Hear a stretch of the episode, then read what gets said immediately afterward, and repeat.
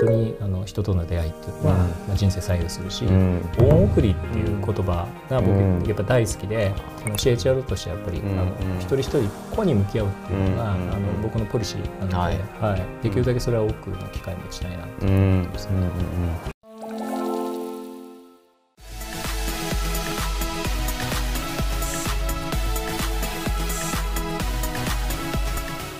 はい、皆さんこんにちは。えー、引き続き西田さんにお越しいただいております。後編もよろしくお願いします。お願いします。はい、あ面白いなと思ったところがあって伺いたいんですけれども、塾の一つでヤギ塾をやられてましたと。はい、でその八木さんから金言をいただいたというお話があ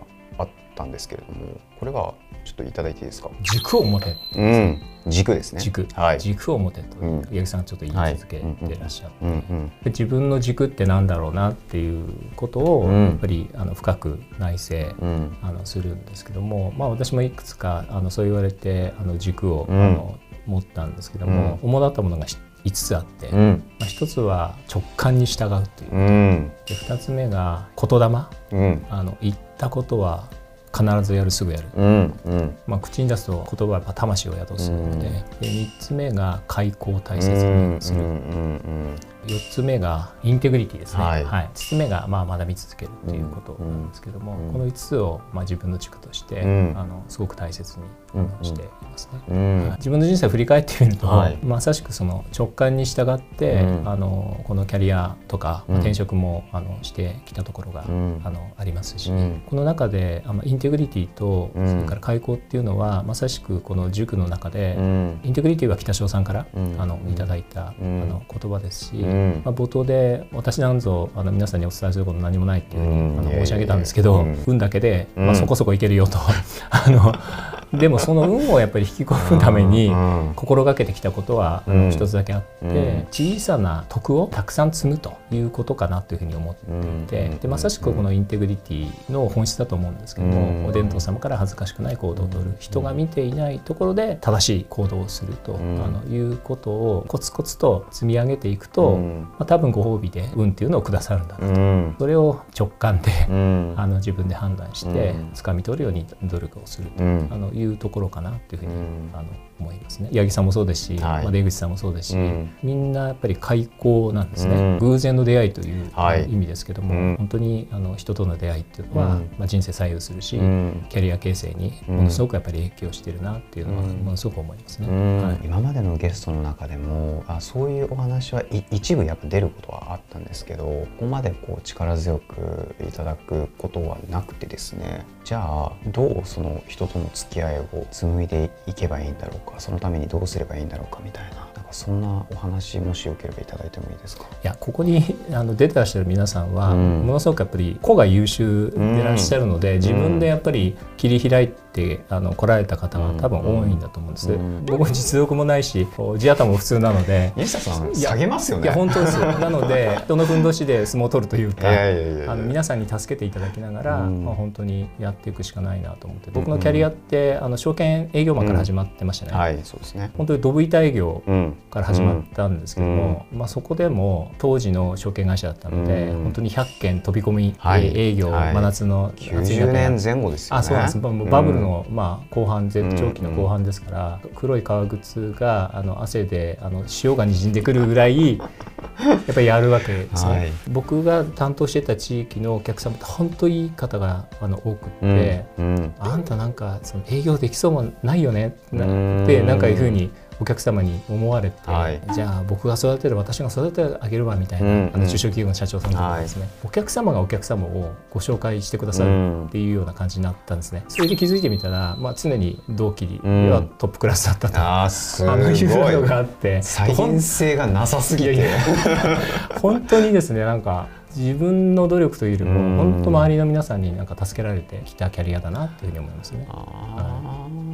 これを視聴者の皆さんはどう自分たちのアクションにしていけばいいんだろうかっていうのを今多分悩んでますよ。ただそのお客様からお客様紹介、うん、あのしていただくと、うん、やっぱり僕にできることは誠実に対応するっていうことで、はい。あのできるだけ早く嘘つかず、うん、あの誠実に対応するっていうことなので、うん、もうそれだけを心がけて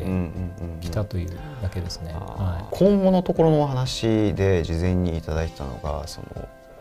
感謝の循環が起こっている輪の中にいたい。これはどういうことですか？経営に携わっていると、やはり今エンゲージメントっていうことをよく言うじゃないですか。あのいわゆるパフォーマンス最大化するためには、エンゲージメントを高めることなんだっていうことをあのよく言われていて、はい、まあ、その中でエンゲージメントを高めるファクターっていうのが僕5つあると思っていて。で一つが就社というよりも就職なので実行実現目標の、まあ、充実度ですね個人の。あのこれが一つと。で、まあ、二つ目が理念とか、戦略の共鳴度。で三つ目が信頼の文化の醸成度。で4つ目が、えーと、評価報酬制度の納得度、はい、で5つ目が心理的安全性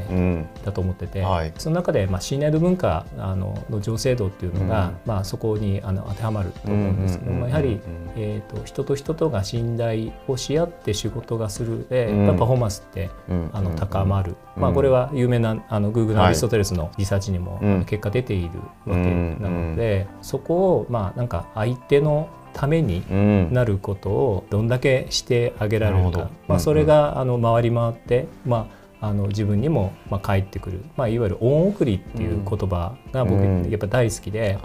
あの何か人に恩を受けたら、まあ、その人にもし返せなかったら次の世代の人にあの同じことをあのしてあげる。でこれって人だけじゃなくって、自然の循環も全てやっぱり一緒で、まあ、僕はなんか森林組合員として森林の職人やってるのもまあ自分のためじゃなくてやっぱ次世代のためにやっぱりあの木を苗木を植えてるところはあるので、あのそういったやっぱ循環性っていうのは、まあ、全てにおいて大事なことなんだろうなと思いますよね。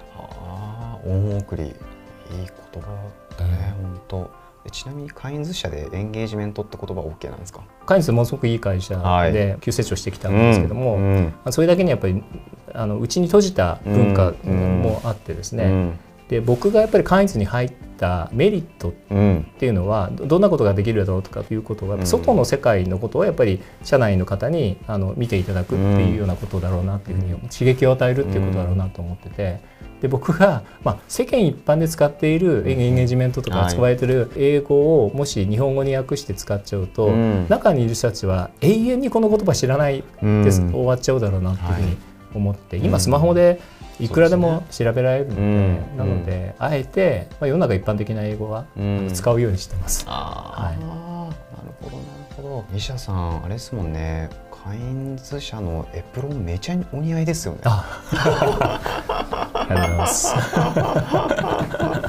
工具持たれてる写真とか見てパパだって思いました。本当に。すごい。やっぱ現場がすごい大事だなっていうふうに思ってて今、ね、あの緊急事態宣言下のあのえー、県またいじゃダメよっていう時にストップしてますけども、うん、店舗巡回をベースにあのこれからもやっていこうかなと。思って、うん、直に本当の最先端にいらっしゃる、うん、まあ、メンバー、あのパートさんアルバイトさんに、あのお話を聞くというのが、あのすごく大事だなと思ってて。あの CHRO としてはやっぱり、あの一人一人個に向き合うっていうのが、あの僕のポリシーなので、はい。できるだけそれは多くの機会を持ちたいなと思ってます、